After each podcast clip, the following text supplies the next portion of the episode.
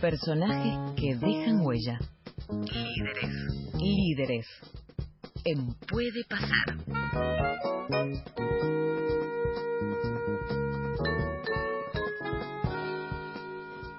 El rol del líder en nuestro deporte, sí, hemos recorrido ya varios nombres fundamentales, importantes de Argentina y también a nivel mundial. Llega, llega una nueva edición como cada semana con Nico Hassi. ¿Cómo estás, Nico? Buen día. Hola Gus, qué placer saludarte. Muy buenos días para vos, para todos. ¿Cómo están? Bien, bien, igualmente para, para todos nosotros. Bueno, ¿qué tenés? ¿Qué, qué has preparado? ¿Cuál es el, el, personaje del día de hoy?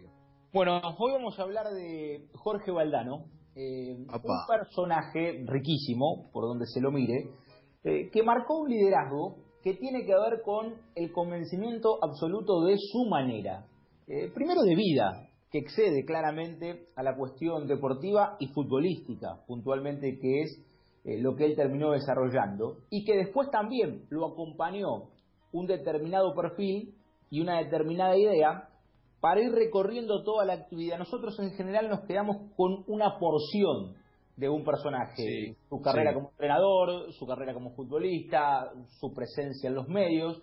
Eh, Valdano va a ser el primero al que vamos a tratar de atravesar de punta a punta, eh, desde sus inicios en el fútbol hasta el día de la fecha, eh, porque tiene ese hilo que, conductor que une todos los puntos y que el convencimiento y que un perfil definido de él es lo que lo llevó a tener mucho éxito y también algún fracaso producto de no traicionarse, producto de no ceder esa manera, esa forma, eh, Claro. ese sentir eh, que, que tuvo Valdano a lo largo de toda su carrera. Él nació en el 55 en Las Parejas, en la provincia de Santa Fe, en Argentina. Argentino, obviamente, de nacimiento, pero con el tiempo terminó siendo español por adopción. Con tan solo 18 años debutó Newells, participó del primer título en la historia de la institución allá por el año 74. En España jugó en Alavés y en Zaragoza, antes de pasar a Real Madrid. Real y Barça se disputaban su pase. Valdano fue el primer jugador en quedar libre dentro de las viejas leyes deportivas del momento y terminó formando contrato con el conjunto merengue allá por el año 84, en lo que fue un punto de inflexión para toda su vida. Su llegada al club coincidió con dos hechos destacables, la eclosión de la conocida Quinta del Buitre y con una situación que tuvo que ver con algo que más tarde voy a contar y la otra faceta o una de las otras facetas de Valdano que tiene que ver con la literatura. Durante los años siguientes ganó dos ligas, una Copa de la Liga y dos Copas de la UEFA. Esto como un poco resumiendo lo que fue su carrera como jugador en clubes. Sí, Pero sí. Valdano, eh, y es algo que el fútbol hasta el día de la fecha, imagínense, hace 40 años atrás, convive con mirar de reojo muchas veces aquel que no solamente se dedica, entre comillas, a la pelota. Eh, Valdano fue siempre una persona de tener un libro en la mano, eh, no tiene que ver con una cuestión familiar, sino de manera autodidacta. A él eh, la literatura lo atrapó y convivió a lo largo de toda su carrera. Y siempre Valdano fue una persona de pensar mucho más que el resto. Y eso le generó algunas consecuencias. Por eso vamos a arrancar con este perfil de Jorge Valdano, de jugador intelectual. Y cómo él convivió y si en definitiva en algún momento lo benefició o lo perjudicó aquello de no solo pensar en la pelotita.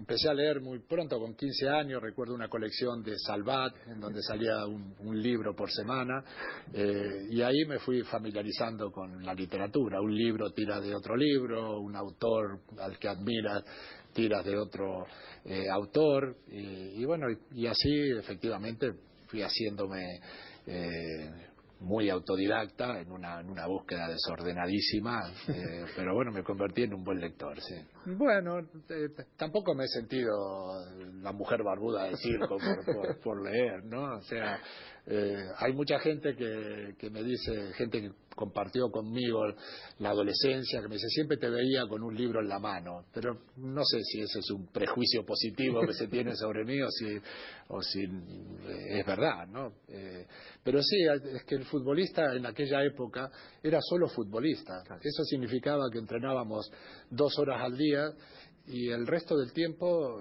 lo teníamos libre, ¿no? Muchas horas muertas. Y cuando uno juega en el Alavés en segunda división, pues le toca viajar en autobús desde Victoria a Murcia, por ejemplo. y no hay, hay pocas cosas que te ayuden a sobrellevar, por ejemplo, un viaje de esas características más eh, agradables que un libro, ¿no? Pienso dos cosas en lo que dice, ¿no? Que hoy por hoy, con el pase de los años, siguen siendo no sé si bichos raros, pero sigue sorprendiendo esta cosa de ver a los jugadores este, atraídos por, la lectura y pero sobre todo me quedo con esto de mostrar mostrar otros intereses que no sean la pelota y que siempre siempre enriquece la pelota sí siempre. Cualquier otro interés que se tenga más allá de, la pelotita termina enriqueciendo también eh, todo lo que tiene que ver con, con el fútbol sea literatura de fútbol o no lo sea sin importar eso pero los otros intereses abren un poco la cabeza sin dudas. Por eso yo lo, elegí como líder, porque más allá de, terminar siendo un futbolista, un entrenador y un manager muy importante, Jorge Valdano, eh, siempre convivió con esto eh, y él no lo negoció. Él tenía una, forma de pensar, eh, hasta política si se quiere, y, manifestando claramente cuál era su punto de vista, independientemente que después cualquiera pudiera coincidir o no con su filosofía, y fundamentalmente esto, más allá de ser mirado o no de reojo, impuso condiciones, no, las negoció, que es algo que se ha tocado a otros jugadores y lo cuentan. Eh, digo, hay futbolistas que al día de hoy eh, han logrado recibirse eh, de alguna carrera universitaria y los han mirado de reojo en alguna concentración porque estaban preparando un parcial o un final y hasta han tenido que estudiar, entre comillas, a escondidas, algo que parece, mm. la verdad, ya a esta altura un verdadero delirio, pero que sigue aconteciendo y que Valdano convivió con aquello hace mucho tiempo atrás. Eh, llegó el tiempo de la selección, eh, juvenil primero, se proclamó campeón en lo que se llamaba el Mundialito de Toulon, allá por el año 75, el equipo del flaco César Luis Menotti, admirado plenamente por Valdano. Con el tiempo jugó para la mayor, no tanto, fueron apenas 22 presentaciones, marcando 11 goles, y obviamente tiene como detalle fundamental el Campeonato del Mundo en México 86, donde marcó cuatro gritos, dos contra Corea del Sur, uno contra Bulgaria y obviamente su cuarto tanto, el más importante, en la final ante Alemania. A principios del 87 y en pleno auge de su carrera, era hombre de Real Madrid, ya campeón del mundo con el seleccionado argentino, se le detectó una hepatitis B que lo retiró precipitadamente del fútbol.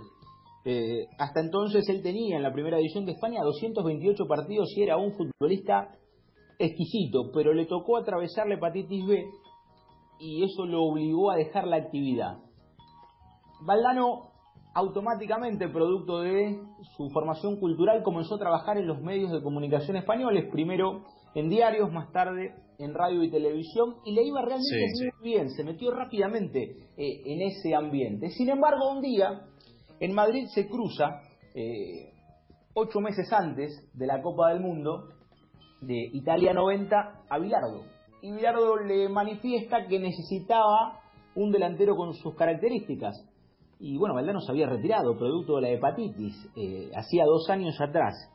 Bueno, Bilardo le propuso un sueño, bueno, y que lo cuente Valdano, porque aquella mala experiencia, contará Valdano el por qué, le marcó aprender sobre los límites que después iba a aplicar en sus tiempos como entrenador. Valdano y los límites. Ocurrió una cosa muy sorprendente, o sea, yo dejé el fútbol dos años y un día el, seleccionador argentino pasó por Madrid y me dijo que le faltaba para el Mundial de Italia un jugador de mis características. Y le dije, bueno, pues yo la dejé el fútbol. Y me dice, ¿por qué no me das seis meses de tu vida y yo eh, te hago jugar un mundial? Y le di seis meses de mi vida, dejé todo.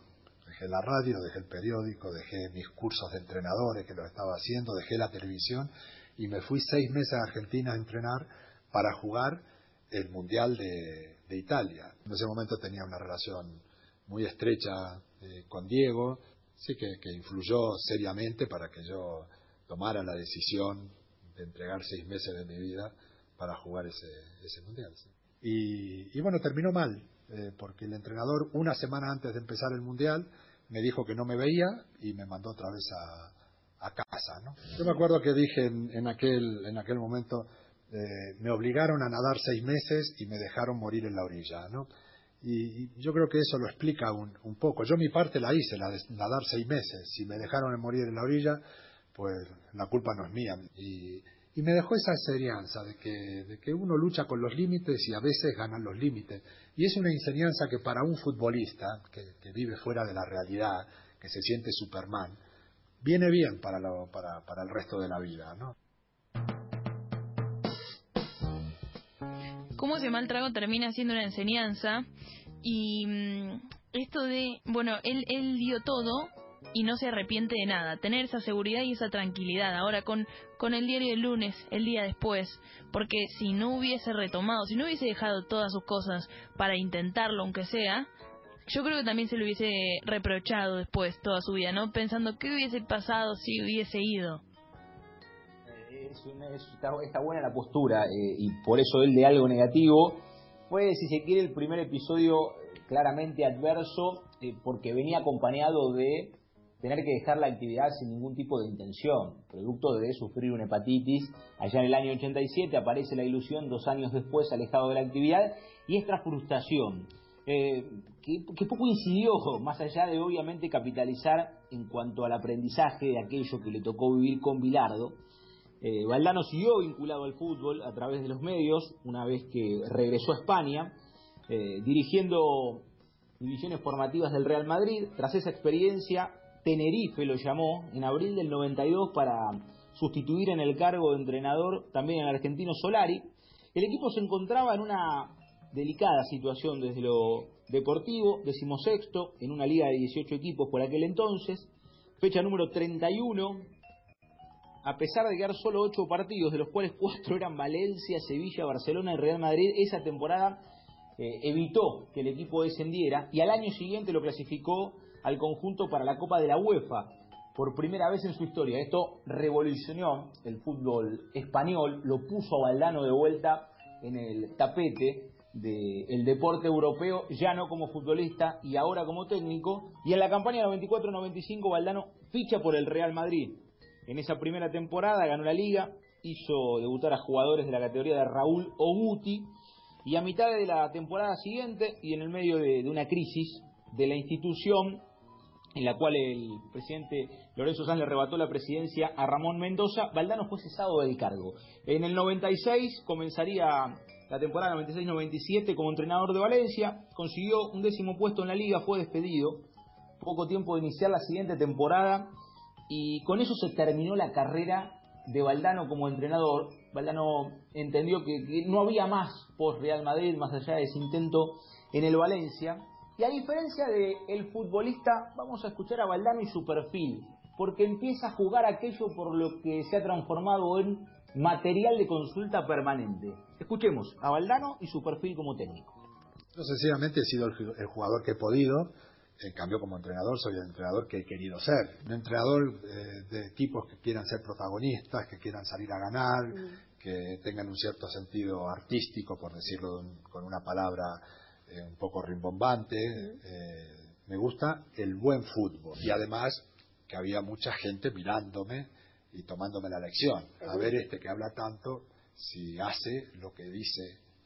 y bueno, le terminamos ganando al Valencia, al Sevilla, al Real Madrid y al Barcelona y bueno, eso ya me, me, instaló otra vez en, otro lugar dentro de la, de la profesión. Es un territorio eminentemente emocional mm. y la emoción exagera, las pasiones exageran, de manera que hay que acostumbrarse a ella. Y he aprendido eh, autocontrol. Aunque tengo un terremoto interior, yo no reflejo ni frío ni calor. Es como si estuviera viendo una película de dibujos animados. ¿no? Por eso eh, es un ejercicio puramente interior, porque si eh, lo quieres expresar, pues te encuentras con que una multitud te quiere arrancar la cabeza.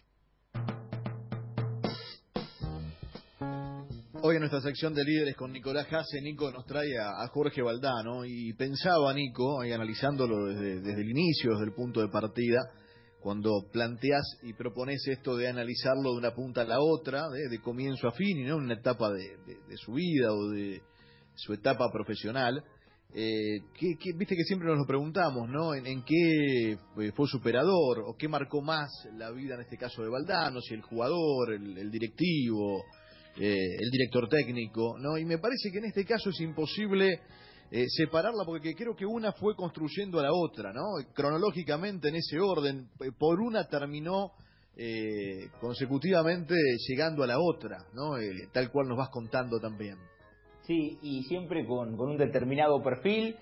Ya en tiempos de entrenador le tocó convivir con aquello de vos opinás por televisión, vos analizás por radio, tenés tus columnas eh, en el diario y muchas veces sos crítico, porque Valdano siempre buscó una determinada idea futbolística, tenía una filosofía, la cual él defendió y entendió siempre como la mejor de todas, y le tocó ir al banco de los suplentes y que todo el mundo del fútbol le dijera, bueno, ahora andá y demostrá, tuvo esa experiencia y en esto de reconvertirse, eh, llegó el tiempo del secretario deportivo, eh, otra vez a cargos en el Real Madrid, pero esta vez como dirigente, ya había sido jugador del merengue, fue técnico, tiempo del secretario deportivo, coincidió esto con la llegada del club de Florentino Pérez, eh, consolidando aquel recordado proyecto galáctic- galáctico de finales de los años 90 y principios de los 2000, equipos por ejemplo de Real Madrid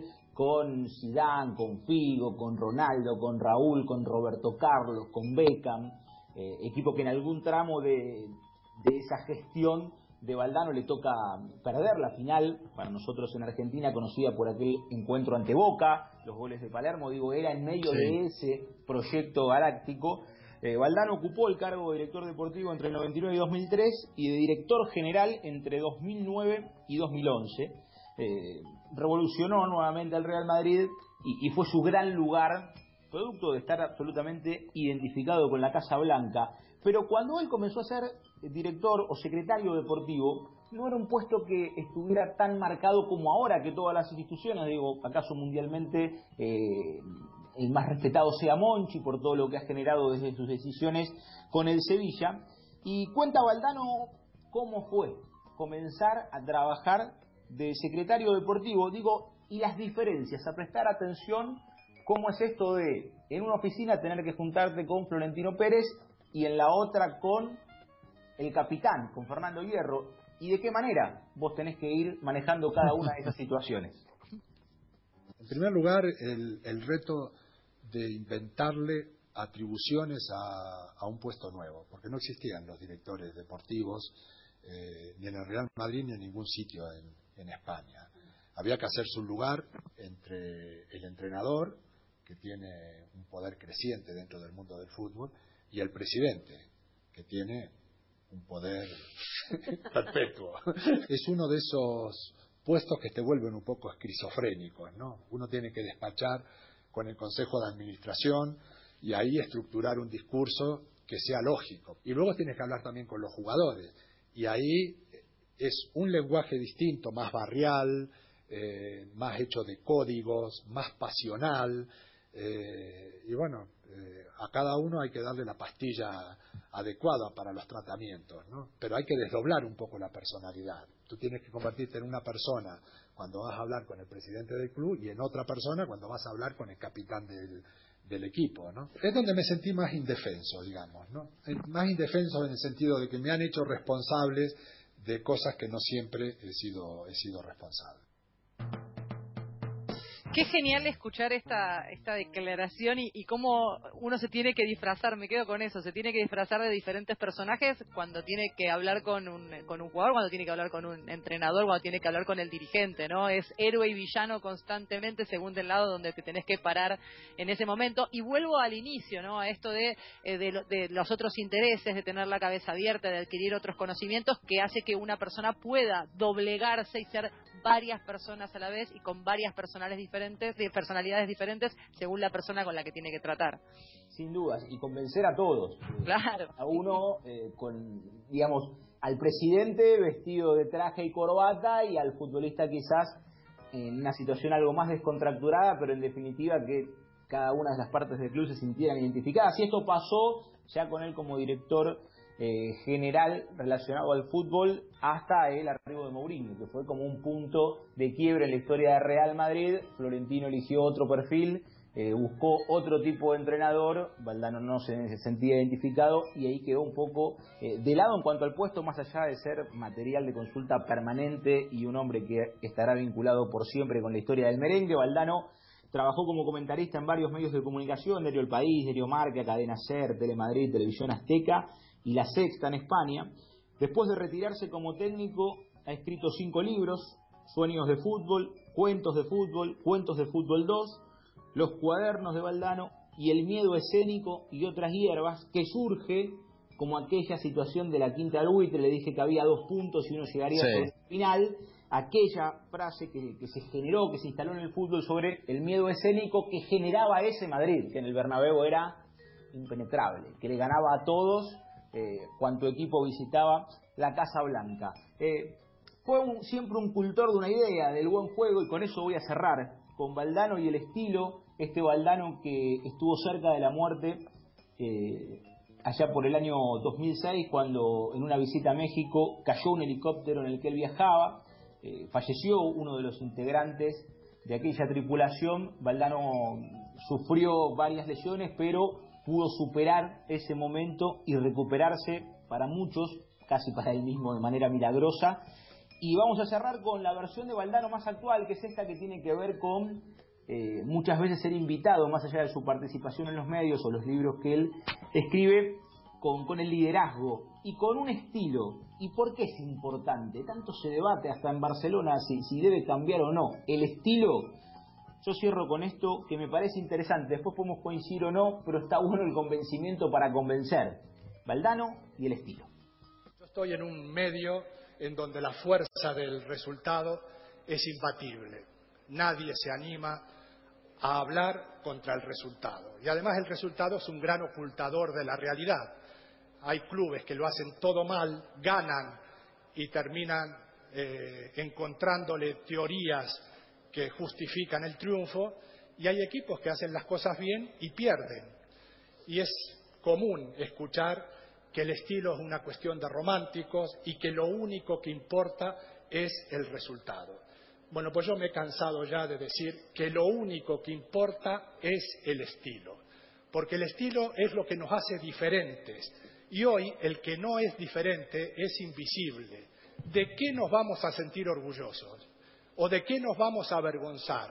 O sea, si no tenemos un estilo al que aferrarnos, es imposible que una sea capaz de ser claramente identificable. En estos momentos, la palabra que llega por tantos canales muchas veces solo sirve para confundir y, y, es importantísimo reorientar toda la estrategia de un grupo cada cierto tiempo, refrescando aquello que es importante y tratando de dejar de lado aquello que resulta secundario. Para guardar, escuchar, derecho va a, nuestras diferentes secciones en Spotify, ¿sí? Un nuevo Líderes con Nico.